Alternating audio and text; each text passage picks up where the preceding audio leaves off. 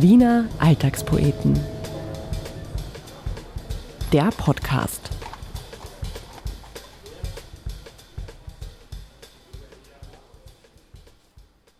Einundzwanzigster Bezirk. Ein Park. Es ist eine Winternacht. Ein Mann schläft auf einer Parkbank.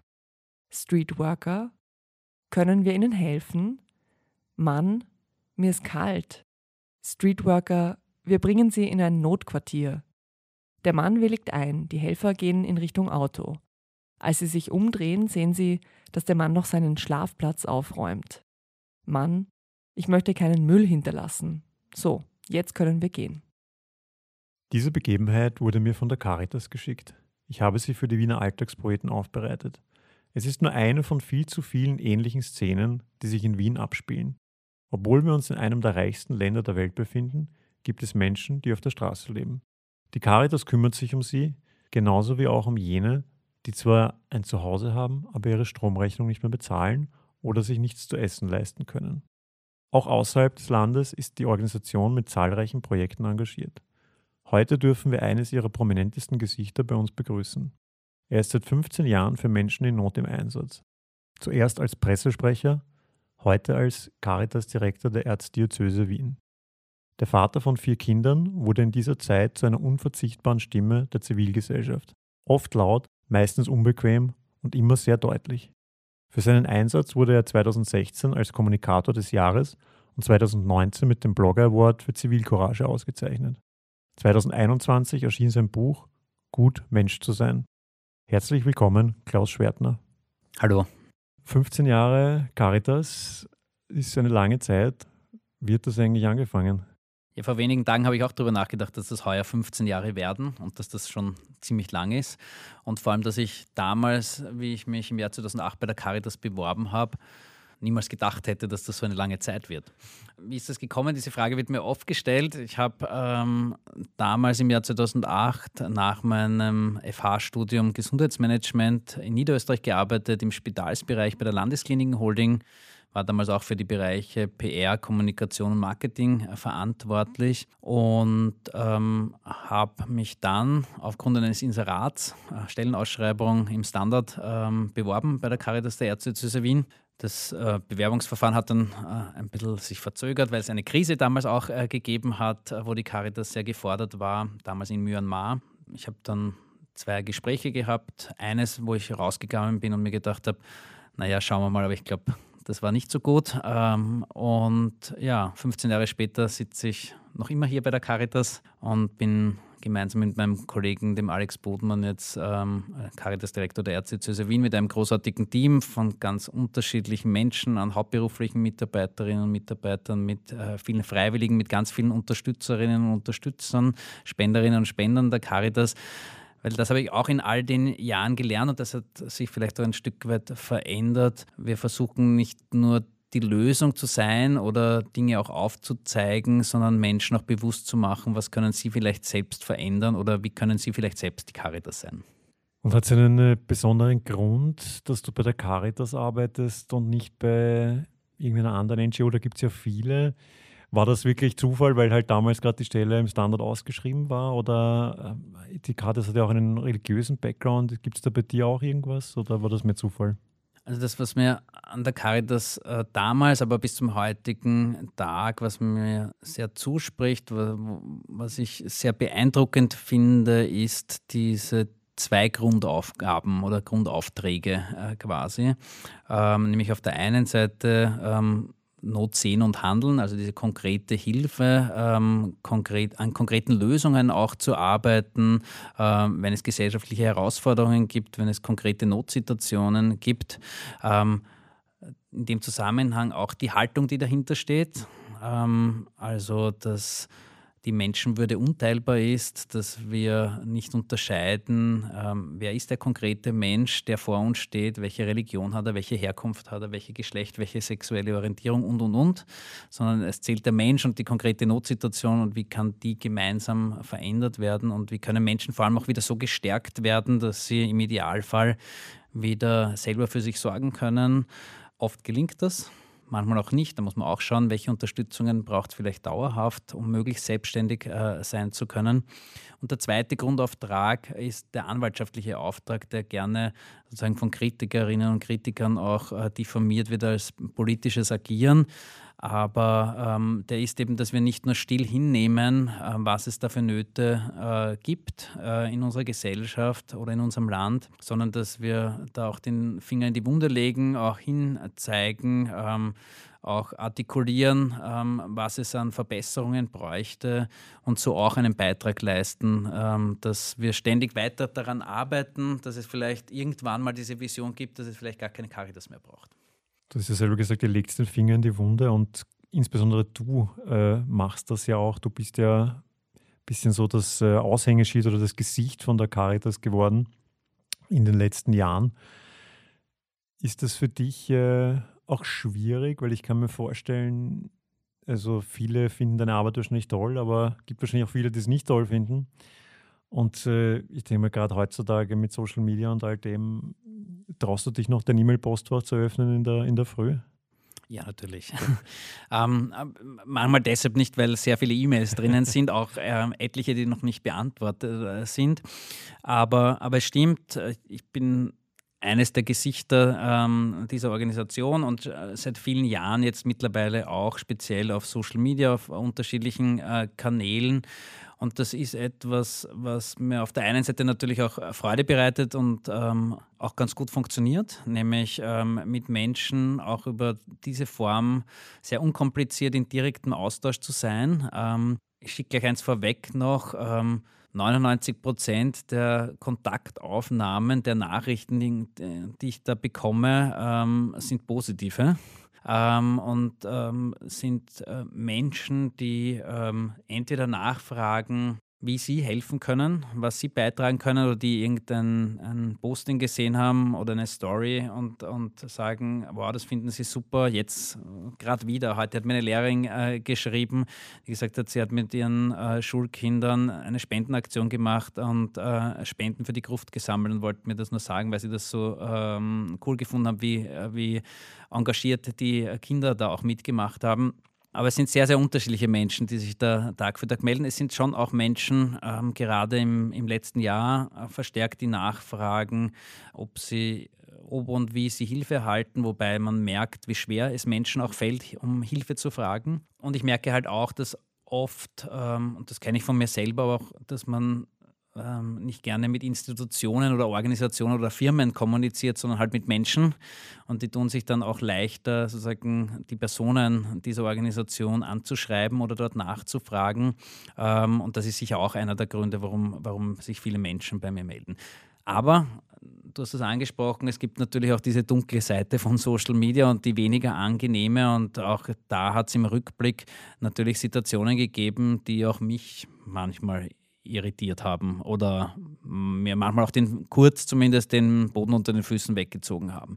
Ähm, ein Stück weit lernt man damit auch umzugehen, aber ähm, mit allem kann man auch nicht umgehen. Und ich finde das auch gut, dass einem manchen Dinge trotzdem noch irritieren und dass man dann sich aber auch bewusst macht, okay, äh, wenn rote Linien überschritten werden, wenn da Dinge passieren, die ähm, einfach nicht gehen, dann gibt es auch ähm, einen Rechtsrahmen in Österreich und der gilt auch im, im Netz oder auf Social Media ähm, und sich das bewusst machen und man dann vielleicht nachdenkt, wie würde ich mich verhalten, äh, wenn ich am Weg zur Straßenbahn bin und mich agitiert jemand ähm, in diesen Worten, die da manchmal geschrieben werden, an, wie würde ich mich da verhalten? Wahrscheinlich würde ich die Polizei rufen dass man diesen Maßstab dann auch im Netz setzt. Du bist sehr erfolgreich auf äh, Social Media unterwegs, hast du ja selber gesagt. Ich bin ja auch auf Social Media tätig und äh, ich finde das ja auch sehr spannend, dass da irgendwie jeder halt so seine eigene Nische finden kann. Äh, du setzt dich ein, um den Menschen zu helfen. Ich fange so ein bisschen das Alltagsleben in, in Wien ein. Hast du dir mal überlegt, du könntest ja auch äh, deine Fähigkeiten und dein Talent für Social Media ja für was ganz anderes einsetzen. Du könntest äh, wahrscheinlich sehr viel Geld damit verdienen. War das für dich äh, jemals ein Gedankengang? Nein. Ich habe auf Social Media begonnen, ähm, mit, mit, den unterschiedlichen Kanälen, auch zu unterschiedlichen Zeitpunkten natürlich. Ähm, weil ich gemerkt habe, dass sie einerseits spannend sind, also dass, es, äh, dass ich äh, jemand bin, der gerne kommuniziert oder mit Menschen im Austausch ist, auch äh, gerne diskutiert. Ähm, das war schon vor Social Media so, ähm, hat sich aber schon ähm, durch Social Media nochmal eine andere Dimension bekommen. Auch die unkomplizierte Art und Weise, relativ kostengünstig oder sehr kostengünstig mit Menschen im Austausch zu sein, mit sehr vielen Menschen auch im Austausch zu sein das vermittelt manchmal auch eine, eine vermeintliche Nähe, die vielleicht gar nicht so da ist. Das ist schon manchmal spannend, wenn ich auf der Straße gehe und mich grüßen Menschen und, ähm, und ich bin dann ein bisschen verunsichert, weil ich äh, sie eigentlich nicht kenne und dann frage ich auch, nach ja. und dann sagen sie, na, wir kennen uns ja von Instagram oder wir kennen uns ja von Facebook. Aber ich muss mittlerweile darüber schmunzeln, weil es geht mir umgekehrt ja manchmal auch so. Mhm. Ähm, und, und, gleichzeitig muss man sich aber schon bewusst machen, dass das eine Nähe ist, aber manchmal eben auch nur eine vermeintliche äh, Nähe ist. Der unkomplizierte Austausch ist sicher ein Riesenvorteil und ich gebe auch ehrlich zu, ganz zu Beginn ist das durchaus bei der Caritas auch ähm, dahinterfragt worden. Was macht er da? Ist das jetzt ein Privatvergnügen? Braucht es das überhaupt? Ähm, also normale Diskussionen, auch die es in Organisationen oder Firmen gibt, ähm, wenn Dinge irgendwie auch neu, neu genutzt werden oder neu gemacht werden. Ähm, wir haben mittlerweile ja einen ähm, sehr erfolgreichen Caritas-Kanal äh, auch mit Caritas Wir helfen. Da haben wir auch ein Social Media Team, ein kleines, äh, die den betreuen. Ähm, aber meinen persönlichen Account äh, und, oder meine persönlichen Accounts betreue ich auch alle selber. Deshalb bitte ich auch immer um ein Verständnis, das manchmal ein bisschen dauert, bis ich ähm, Anfragen äh, beantworte. Du beantwortest tatsächlich jede ich beantworte wirklich alle, die an mich mhm. selber äh, geschickt werden, auch selber. Ganz genau. Also du arbeitest einfach dann 24 Stunden am Tag? Nein, das kann niemand, aber ähm, es sind schon einige Stunden, die so pro Woche äh, zustande kommen. Und ähm, ich glaube, dass weil du die Nische oder das äh, Besondere auch äh, angesprochen hast, wo jeder seinen eigenen Stil vielleicht auch auf Social Media entwickelt. Da habe ich äh, drüber nachgedacht, was das bei mir eigentlich ist. Und ich habe dann gemerkt, dass ich halt ähm, über das, was ich erlebe in meinem Arbeitsalltag, die Geschichten, die bei der Caritas auf, an den unterschiedlichen Orten einfach Tag für Tag passieren, die mir erzählt werden, äh, die Begegnungen, die da sind, obdachlose Menschen, geflüchtete Familien, äh, langzeitarbeitslose Menschen, Menschen. Ähm, ich habe vor kurzem eine äh, Mitarbeiterin des Hospiz einen Vormittag äh, lang begleitet zu Familien nach Hause, sterbenskranke Menschen äh, entsprechend zu beraten und zu begleiten. Ich versuche nicht nur diese Geschichten zu erzählen, die mich selber manchmal sehr backen und sehr berühren, sondern auch ein Stück weit ähm, zu beschreiben, wie es mir in diesen Situationen geht. Und ich merke, auf das bekomme ich am meisten Rückmeldungen. Ich, ja. Ähm, gleichzeitig ist auch, äh, ist auch das, ähm, wo man immer wieder auch just nachjustieren muss, ähm, wie viel gibt man von sich selber preis, mhm. wozu ist man auch bereit und ähm, was ähm, will man aber auch damit erreichen. Die Caritas hat ja ein sehr breit gefächertes Portfolio. Du hast jetzt eh schon einige Sachen angesprochen. Und ich glaube, das kann man ja schon so sagen, ein, ein Steckenpferd von dir ist äh, das Asylthema. Warum ist das für dich äh, so besonders wichtig? Also ich glaube, dass es das Thema ist. Es gibt ein paar Themen, die sehr polarisierend ähm, und äh, sehr populistisch ähm, diskutiert werden oder auch instrumentalisiert werden. Und da steht ganz sicher das Thema Asyl und Flucht und schutzsuchende Menschen ganz oben auf der Liste dieser äh, Populismus-Themen.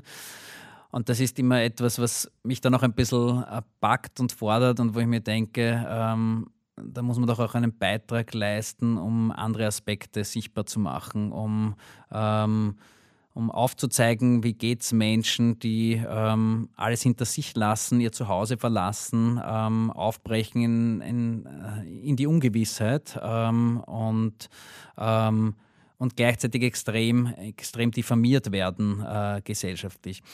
Ähm, ich glaube auch, dass es vermeintlich äh, so wirkt, das ist das, das, das Hauptthema äh, der Caritas oder, ähm, oder des Klaus Schwertner. Das ist nicht so, sondern es ist das, das man am lautesten hört. Ähm, das auch am, am wenn wir als Caritas was zu dem Thema sagen, ähm, wird es am meisten rezipiert. Es polarisiert ähm, halt es auch polarisiert, so wahnsinnig das äh, Thema. Ganz genau. Mhm. Und, und, und das spielt halt mit hinein, weil wenn ich mir die Aufgabenfelder anschaue, ist der Bereich Pflege unser größter Bereich, ist ähm, der Themabereich Menschen mit Behinderung ähm, ähm, ein, der zweitgrößte Bereich. Also es gibt sehr, sehr äh, große andere Bereiche und auch gesellschaftliche Herausforderungen, die da sind.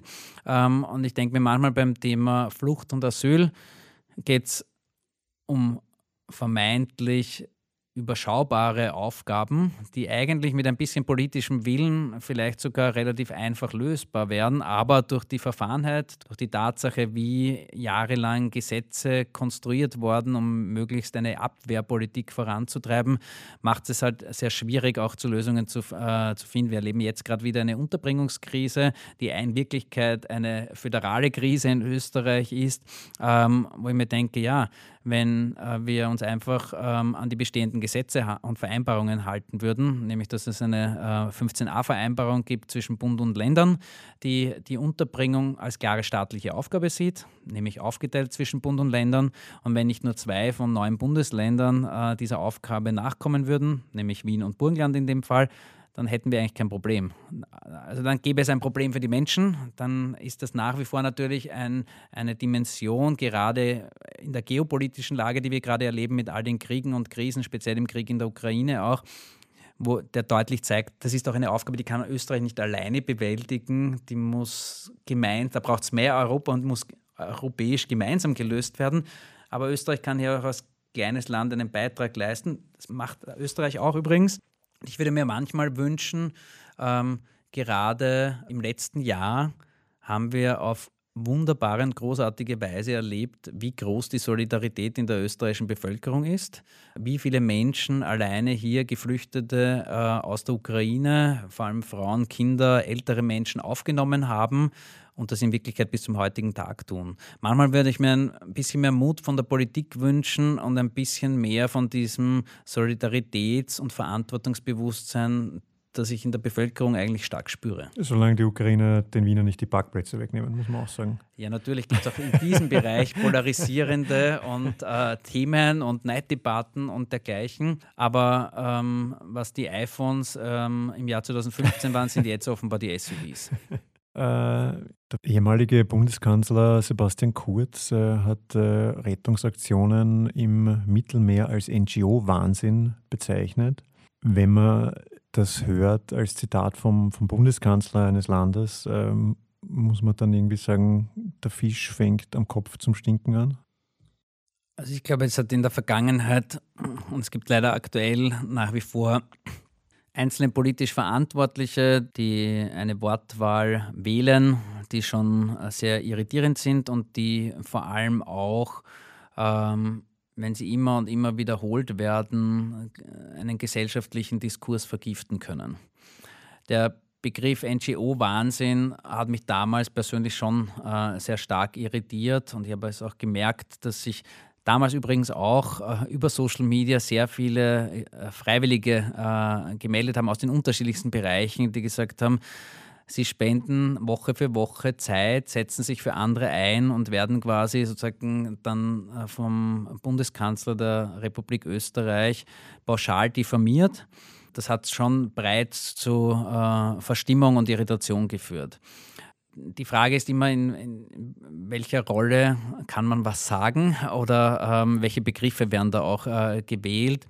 Ähm, wir kennen das seit vielen, vielen Jahren. Ich habe es angesprochen, dass das Thema Asyl politisch instrumentalisiert wird. Aber dass wir in den letzten Jahren immer wieder auch erleben, dass quasi Helferinnen und Helfer auch NGOs, äh, die versuchen, an Lösungen zu arbeiten, die versuchen, ähm, schwierige gesellschaftliche Herausforderungen abzufedern oder entsprechend ähm, Menschen auch eine Perspektive zu geben, zu helfen, äh, wie, dass die äh, zu Tätern gemacht werden oder vermeintlichen Tätern, zu Sündenböcken gemacht werden. Das war schon eine neue Entwicklung, äh, die es in dieser Form noch nicht zumindest den Zeit, Zeitraum, den ich überblicke, gegeben hat. Ähm, dass äh, wir auch aufgrund von Social Media sehr polarisierende Diskussionen äh, erleben, dass es da natürlich auch zu Situationen kommt, wo Menschen sich nur noch in ihren digitalen Bubbles aufhalten. Das ist etwas, was ich sehr kritisch sehe und vor dem sind wir alle nicht gefeit, muss Wie ich auch ganz du ehrlich aus sagen. Bubbles raus, wenn du das schon ansprichst? Weil ich meine, das ist ja, wird ja bei dir auch so sein. Also dir folgen ja auch wahrscheinlich hauptsächlich Leute, die das gut finden. Wie kommst du jetzt an die, die Leute ran, die, die das gar nicht leibend finden, was du machst? Erstens ähm, melden sich schon nach wie vor äh, Menschen bei mir, die äh, Dinge der Caritas-Arbeit ähm, kritisch sehen oder das Gefühl haben, ähm, die Caritas kümmert sich ja nur um Flüchtlinge, äh, was definitiv nicht stimmt, ähm, sondern äh, der Großteil unserer Hilfe geht ähm, in die stille alltägliche Hilfe hier in Österreich ähm, in Bezug auf ältere pflegebedürftige Menschen, Menschen mit Behinderung, Langzeitarbeitslose, armutsbetroffene Familien in Österreich und und und. Das hat sich gerade im letzten Jahr auch gezeigt, äh, rund um das Thema Teuerungen und Rekordinflation, wo wir in unseren Sozialberatungsstellen um 56 Prozent äh, mehr äh, Anfragen hatten von Hilfesuchenden ähm, im Vergleich zum Jahr 2021, wo bei unseren Lebensmittelausgabestellen die Ausgabemengen von 16 Tonnen pro Woche allein in Wien auf 27 Tonnen äh, pro Woche gestiegen sind. Also wo wir sehr gefordert waren, auch als Hilfsorganisation. Das, was mir aufgefallen ist, um zur Frage zurückzukommen, ähm, dass mir manchmal Menschen sehr aggressiv und in einer Wortwahl geschrieben haben, äh, Private Messages, wo ich mir gedacht habe beim Durchlesen, ähm, die kennen mich nicht mal, woher kommt dieser Hass eigentlich? Und ich habe da in den letzten Jahren auch ein bisschen meine Strategie verändert, ähm, weil ähm, ich versuche, die alle zu beantworten. Aber ich beantworte die mittlerweile so, dass ich Fragen stelle. Also, dass ich nachfrage, zum Beispiel, äh, woher kommt dieser Hass? Sie kennen mich ja gar nicht persönlich. Ähm, was, ist, was ist da passiert? Oder ich stelle die Frage, wenn es gerade beim Thema Flucht oder Bettelei ist auch so ein, ein, Thema, das Thema Betteln, das sehr polarisierend diskutiert. Da habe ich gesagt, woher kommt dieser Neid oder sind Sie selber in einer schwierigen Situation? Ich habe da die spannendsten Erfahrungen gemacht, dass mir Menschen, die mir zuerst äh, die wüstesten Dinge gewünscht haben, ähm, dass die plötzlich ähm, auf diese Fragen antworten, ja, ich bin selber in einer schwierigen Situation. Ich habe äh, ich kann mich an zwei konkrete äh, Fälle erinnern. Eines war ein älterer Herr, der ähm, gesagt hat, er ist langzeitarbeitslos ähm, und er würde so gerne einen Job finden, aber er kriegt nur, nur äh, Absagen oder es wird ihm nicht mal auf seine Bewerbungen äh, geantwortet. Und ich habe ihm dann geschrieben, ich kann ihm jetzt überhaupt nicht versprechen, dass wir ihm einen Job vermitteln können, aber ich kann ihn zumindest an eine Beratungsstelle von uns weitervermitteln und schauen, äh, dass ich für ihn ein Beratungsgespräch organisiere. Derselbe Herr, der mich ein paar Schritte zu Beginn der Kommunikation wüstes beschimpft hat. Die Frage, ob das vielleicht sogar strafrechtlich relevant ist oder nicht, hat mir dann seine Handynummer und seine E-Mail-Adresse geschickt und ich konnte ihn mit der Beratungsstelle vernetzen und es hat dieses Beratungsgespräch äh, stattgefunden. Also ich sage nicht, dass hinter jeder Hassnachricht und jeder, äh, jeder Diffamierung immer eine hilfsbedürftige Person steht, aber oft ist es schon auch, dass Menschen sich nicht gesehen fühlen, dass sie das Gefühl haben, wer kümmert sich denn um mich? Immer kümmert man sich nur um die anderen. Das ist schon ein Phänomen, das ich äh, wahrnehme. Gleichzeitig ähm, wissen wir auch, dass es Trollfabriken gibt, dass es äh, systematische sozusagen äh, und ähm, abgestimmte ähm, Hass- oder Voting-Beeinflussungen äh, gibt und da darf man auch nicht naiv sein. Der zweite Fall war von einer einer Frau, Alleinerziehenden, die ein äh, äh, Kind mit Behinderung hatte, ähm, die mir auch so eine heftige Nachricht geschrieben hat, die ich dann auch an eine Beratungsstelle weitervermitteln konnte. Das ist vielleicht der Vorteil, wenn man bei der Caritas arbeitet, dass man Zugang und äh, Kenntnis über unterschiedliche Hilfsangebote hat, wo man Menschen auch ermutigen kann, Hilfe anzunehmen. Ähm, das ist etwas, was, was mir auffällt, dass ähm, diese, diese ähm, zynischen Debatten, die teilweise politisch geführt werden, Stichwort NGO-Wahnsinn, Stichwort auch, ähm, sozusagen, was gestehen wir Menschen zu, die sehr wenig haben, die von Sozialhilfe ähm, abhängig sind. Also Sozialschmarotzer-Debatte, die wir jahrelang jetzt erlebt haben ähm, in den letzten Jahren. Wozu führen die auch? Die führen auch dazu, dass Menschen, die eigentlich dringend Hilfe brauchen, sehr lange zögern, dass sie Hilfe annehmen, warten, bis ihr Rucksack an Problemen schon sehr groß gewachsen ist ähm, und es auch dann für uns herausfordernder ist, diesen Menschen entsprechende Unterstützung zu geben.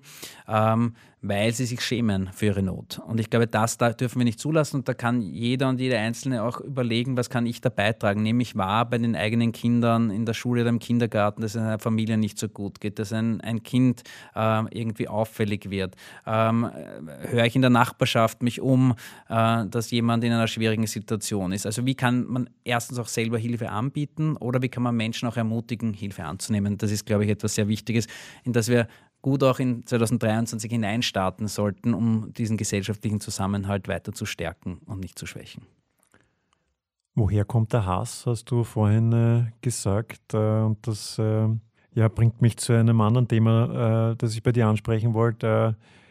2018 äh, wurde das Neujahrsbaby in Österreich, das Neujahrsbaby ist das äh, erste in diesem Jahr geborene Baby ähm, wurde zum Opfer, also zum jüngsten Opfer eines Shitstorms überhaupt äh, in der Geschichte Österreichs. Es war damals so, äh, ein Foto von, von, von der jungen Familie wurde veröffentlicht äh, und äh, die Mutter äh, hat ein Kopftuch getragen. Und das hat ausgereicht, äh, ja, um, um diesen, diesen Hass, den du vorhin noch angesprochen hast, bei sehr, sehr vielen Leuten zu triggern.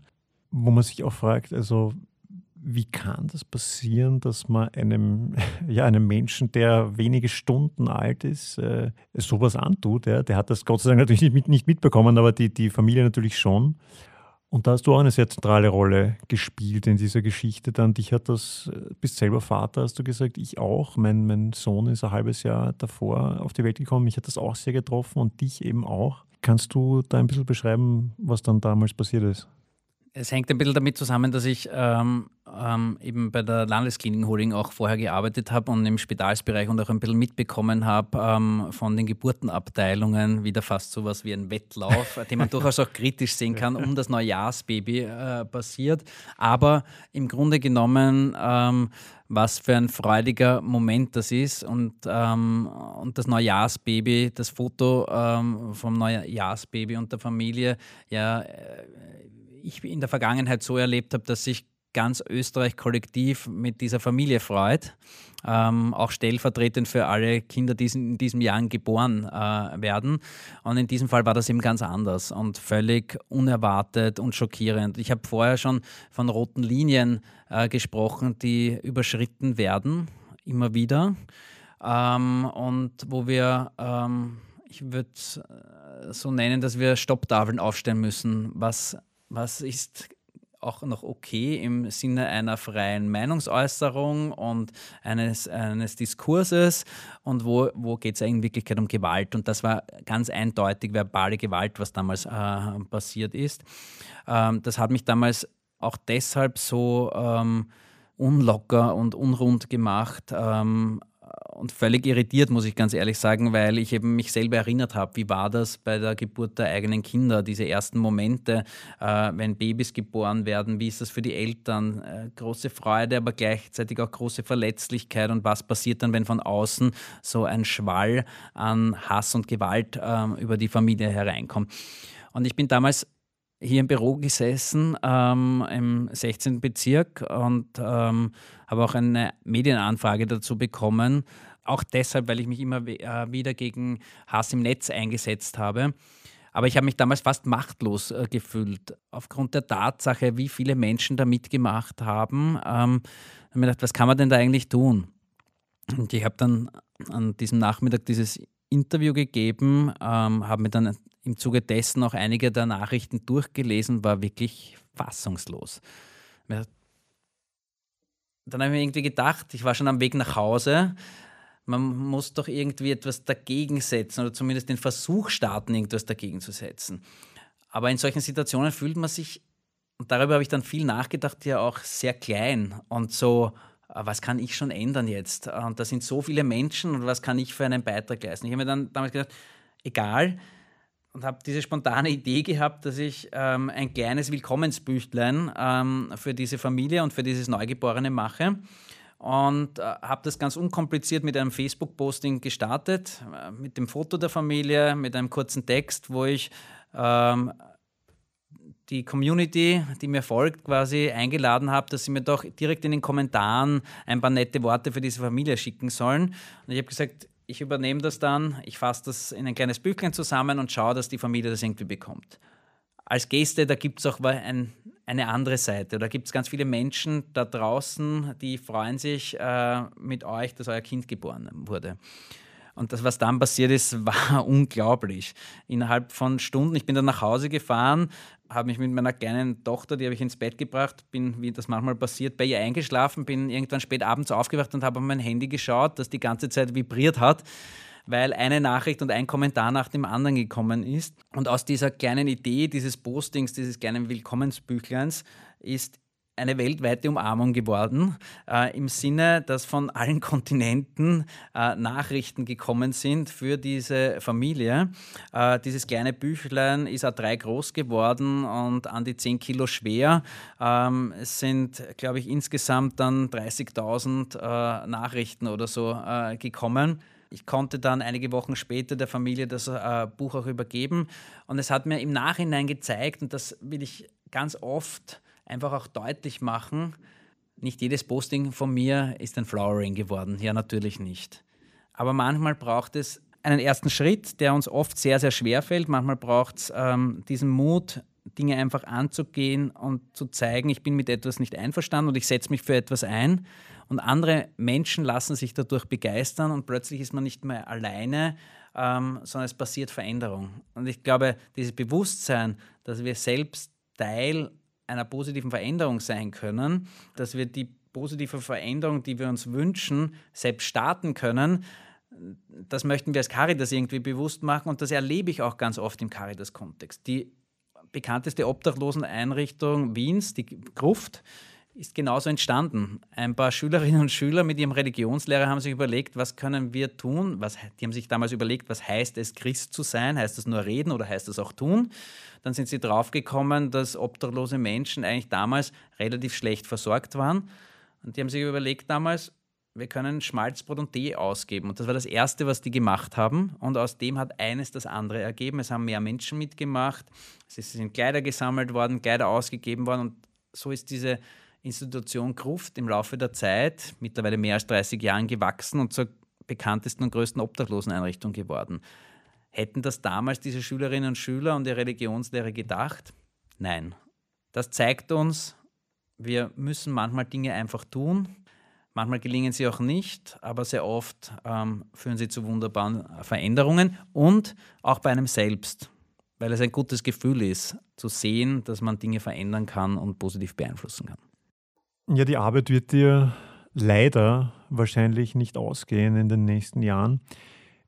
Wir leben jetzt irgendwie in einer Zeit, oder es kommt uns zumindest so vor, als wenn man derzeit von einer Krise in die nächste taumelt oder als wenn immer zwei, drei Krisen parallel sind.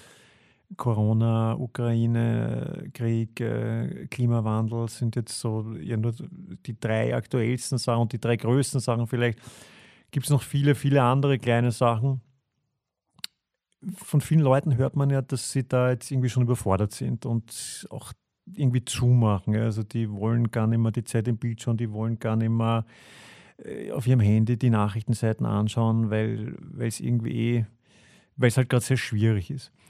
Du bist noch näher dran. Du musst dich ja beruflich damit befassen. Aber wie gehst du damit um und wie wählst du aus? Oder wie wählt auch ihr als Caritas aus? Also man kann ja nicht allen helfen. Man kann nicht überall auf der Welt zugleich tätig sein. Also erstens kenne ich das Gefühl auch, ähm, dass ähm, diese multiplen Krisen und diese Dauer, äh, diese Dauerkrisenzeit, in der wir gerade leben, manchmal auch überfordert. Also ich kenne auch das Gefühl, dass ich in der Früh aufwache und mir denke, ich will nicht aufs Handy schauen und diese Nachrichten lesen. Ähm, das Morgenjournal ist voll mit äh, schlechten Nachrichten, ähm, ganz dramatischen äh, Nachrichten. Und ich glaube, das ist auch etwas zutiefst Menschliches, dass ähm, es da zu Überforderungen kommen kann. Ähm, im Caritas-Alltag erlebe ich halt auch, ähm, was alles an positiver Veränderung möglich ist, ähm, im Kleinen wie im Großen. Und das ähm, gibt mir immer wieder neuen Antrieb und äh, das merke ich auch bei vielen Kolleginnen und Kollegen. Wir müssen uns am Abend, wenn wir schlafen gehen, wenig die Sinnfrage stellen, ähm, weil ähm, unsere Arbeit per se sehr viel Sinn äh, macht und äh, Leben verändert in Wirklichkeit. Und weil wir mit sehr starken Menschen zu tun haben, auch wenn ganz oft dieser schreckliche Begriff sozial Schwache verwendet wird. Ich erlebe an den unterschiedlichsten Orten, wo ich äh, unterwegs bin bei der Caritas, egal ob es im Mutter-Kind-Haus ist, ob es in einer WG für Menschen mit Behinderung ist ähm, oder in einer Flüchtlingsunterkunft oder jetzt vor Weihnachten. Ähm, wie ich wenige Tage vor Weihnachten in Odessa war, in der Ukraine, ähm, dort in Lebensmittelausgabestellen, wo Freiwillige sich engagiert haben, wo Geflüchtete eine Notunterkunft erhalten haben. Ich habe überall dort zwar sehr verletzte Menschen ähm, gesehen oder auch Menschen, die große Herausforderungen haben oder die in Wirklichkeit ein leben mit Krisen, für die ist das nichts Neues, sondern für die war das schon seit vielen Jahren der Fall. Aber gleichzeitig auch sehr viel Solidarität, sehr viel Hilfsbereitschaft und sehr viel positive Veränderung. Das macht mal Mut, ganz grundsätzlich äh, gesagt. Ich glaube, dass wir uns schon darauf einstellen müssen, dass wir, der, der deutsche Wirtschaftsminister hat das ähm, so genannt, wir werden alle ärmer werden. Ähm, und ich glaube, wir werden alle teilen müssen also die, die es noch können. Und ich glaube, das muss sich verändern, gerade in, in diesen Zeiten, äh, dass wir gerade schauen, wie wir in diesen Krisen der Teuerung, äh, der Rekordinflation gerade das untere Einkommensdrittel entsprechend unterstützen. Und damit meine ich jetzt mit struktureller Hilfe im Rahmen des Sozialstaates, aber auch mit individueller Solidarität. Es ist übrigens etwas, was nicht nur die Caritas gesagt hat, sondern auch der Präsident des Fiskalrats, der darauf aufmerksam gemacht hat, dass man gerade dieses untere Einkommensdrittel gut durch die Krise führen muss und alles unternehmen muss, dass die Kluft zwischen Arm und Reich nicht größer wird. Ich glaube, dass äh, ist das, das realistisch? Also das ist so, das ist ja sowas, da reden wir ja auch irgendwie schon gefühlt, die, die gesamte Gesch Geschichte der Menschheit ist so, man muss die Kluft schließen, aber trotzdem, jetzt heute, ich habe, glaube ich, im, im, im Morgenjournal wieder gehört, während äh, Corona oder während dem Ukraine-Krieg sind die Reichsten der Reichen wieder, um, War heute eine Meldung. wie viel Geld wieder reicher geworden sind, hast du es auch gehört? Wie, wie, kann man da hinkommen? Weil das, wenn man dir zuhört, ja, das, das hört sich so logisch an, ja. Also dass äh, in Österreich wir ein vergleichsweise wohlhabendes Land sind, hat auch mit einem ausgeprägten Sozialstaat zu tun, der nicht ein beliebiges Anhängsel ist, sondern der ganz wesentlich dazu beiträgt, dass wir in Sicherheit in Österreich leben, dass ähm, es einen gesellschaftlichen Zusammenhalt äh, gibt, dass wir schauen, wie es uns miteinander gut gehen kann ähm, und dass ähm, gerade die Corona-Krise uns vor Augen geführt hat, auch wie schnell es gehen kann, dass sich Dinge verändern können. Man selbst von jemandem wird, der vielleicht gerade noch anderen geholfen hat oder in einer Situation war, wo es möglich war, anderen zu helfen, plötzlich zu jemandem, sind viele Menschen zu jemandem geworden, die Unterstützung gebraucht haben. Vielleicht für eine bestimmte Zeit, aber vielleicht auch längerfristig. Das heißt, ich glaube, das müssen wir uns sehr bewusst machen. Ähm, was haben wir noch gesehen im Rahmen der Corona-Krise, dass es zumindest durch die äh, staatlichen Unterstützungen, die es gegeben hat, die sind teilweise zu Recht kritisiert worden, ähm, aber wir haben auch gesehen, äh, dass diese staatlichen Unterstützungen dazu geführt haben, dass es zumindest in den ersten eineinhalb Jahren nach Ausbruch der Pandemie nicht zu einem massiven Anstieg der Armut gekommen, äh, Armut gekommen ist. Das heißt, der Sozialstaat wirkt und das ist eine gute Nachricht. Ähm, und in einem größeren Kontext gesehen, ähm, und das stimmt mich immer äh, sehr, sehr positiv, wenn wir uns die Entwicklung der Menschheit und der Welt und die globale Entwicklung anschauen, dann ist in den letzten Jahrzehnten, äh, ja, seit dem Ausbruch des Kriegs in der Ukraine hat es ja wieder Rückschritte gegeben, aber auf lange Sicht gesehen ist die Hungersituation und Ernährungssicherheit verbessert worden. Der Zugang zu äh, sauberem Wasser, also Trinkwasser, konnte verbessert werden. Die medizinische Versorgung konnte verbessert werden. Die Kindersterblichkeit äh, ist zurückgegangen. Das heißt, wir sehen, dass wir als Menschheit schon auch aus Krisen lernen, dass wir ähm, positive Veränderungen vorantreiben können. Ist schon alles gut? Nein, noch lange nicht. Und erleben wir gerade dramatische Rückschritte? Ähm, ja, das spüre auch ich. Und äh, setzen wir manche Schritte viel zu langsam. Stichwort Klimakrise, auch das ist ein Faktum. Das heißt, wir können uns leider, und das ist vielleicht die schlechte Nachricht, nicht ausruhen in der aktuellen Situation. Ähm, und äh, wir müssen ähm, gerade schauen, wie wir jetzt stärker zusammenhalten. Ähm, und da komme ich vielleicht nochmal darauf zurück. Das wenigste, was wir in so, so einer Situation brauchen, äh, sind irgendwelche vermeintlich starken Führer oder Führerinnen. Das sind, äh, äh, ist nicht eine populistische äh, Politik, sondern das ist ähm, eine sachorientierte Politik. Das äh, ist ähm, ein gesellschaftlicher Zusammenhalt, den wir mehr denn je in diesen Krisenzeiten dringend brauchen werden. Ich möchte zum Ende unseres Gesprächs nochmal zum Anfang zurückkommen, zu dem Zitat, was wir gebracht haben, ähm, wo es darum ging, um einen, einen Obdachlosen, der, der im Winter draußen schlafen muss. Das ist ja ähm, etwas, was leider Alltag ist in Wien. Und jetzt wird es ja auch gerade wieder, wieder kälter draußen. Äh, und äh, ich möchte jetzt nur dich nochmal fragen, wenn uns die Leute draußen jetzt zuhören und helfen wollen, also sie können dir offenbar eine Privatnachricht auf Instagram schreiben und du antwortest, das ist schon mal super, aber um dein Postfach vielleicht auch ein bisschen zu entlasten, was kann man tun? Jetzt nicht, äh, äh nicht nur limitiert auf das Kältetelefon, aber sag mal, es ist, man sieht irgendwas, wo man sagt, da würde man gerne helfen, welcher Bereich auch immer. Wie kann man sich dabei bei der Caritas melden?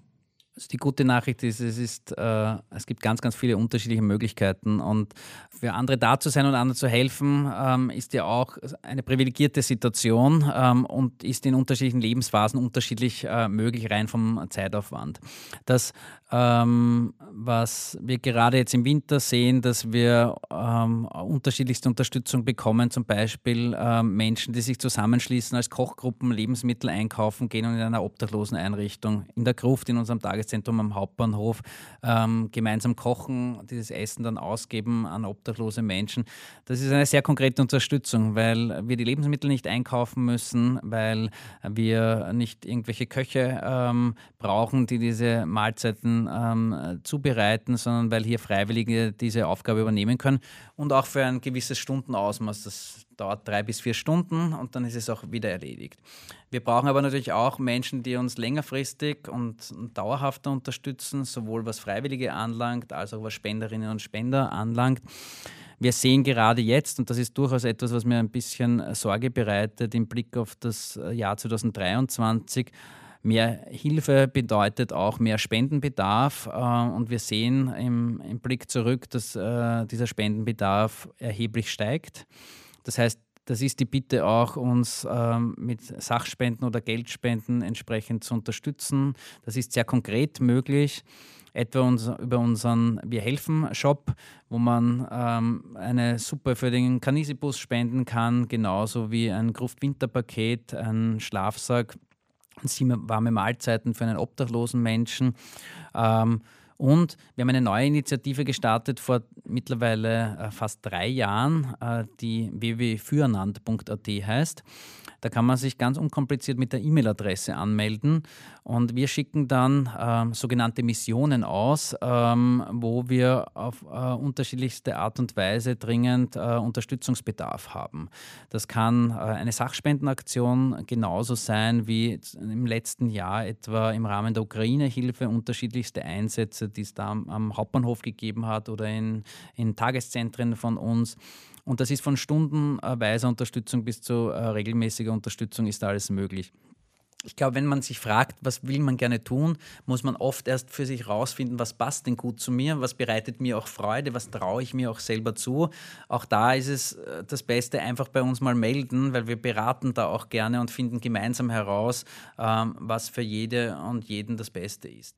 Ein letzter wichtiger Aspekt, den ich gern mitgeben möchte, den ich auch in meinem Buch äh, Gut Mensch zu sein angesprochen habe, ist, es darf durchaus auch egoistische Gründe geben, sich für andere einzusetzen. Und das heißt, was ich vorher gemeint habe, man bekommt unglaublich viel zurück.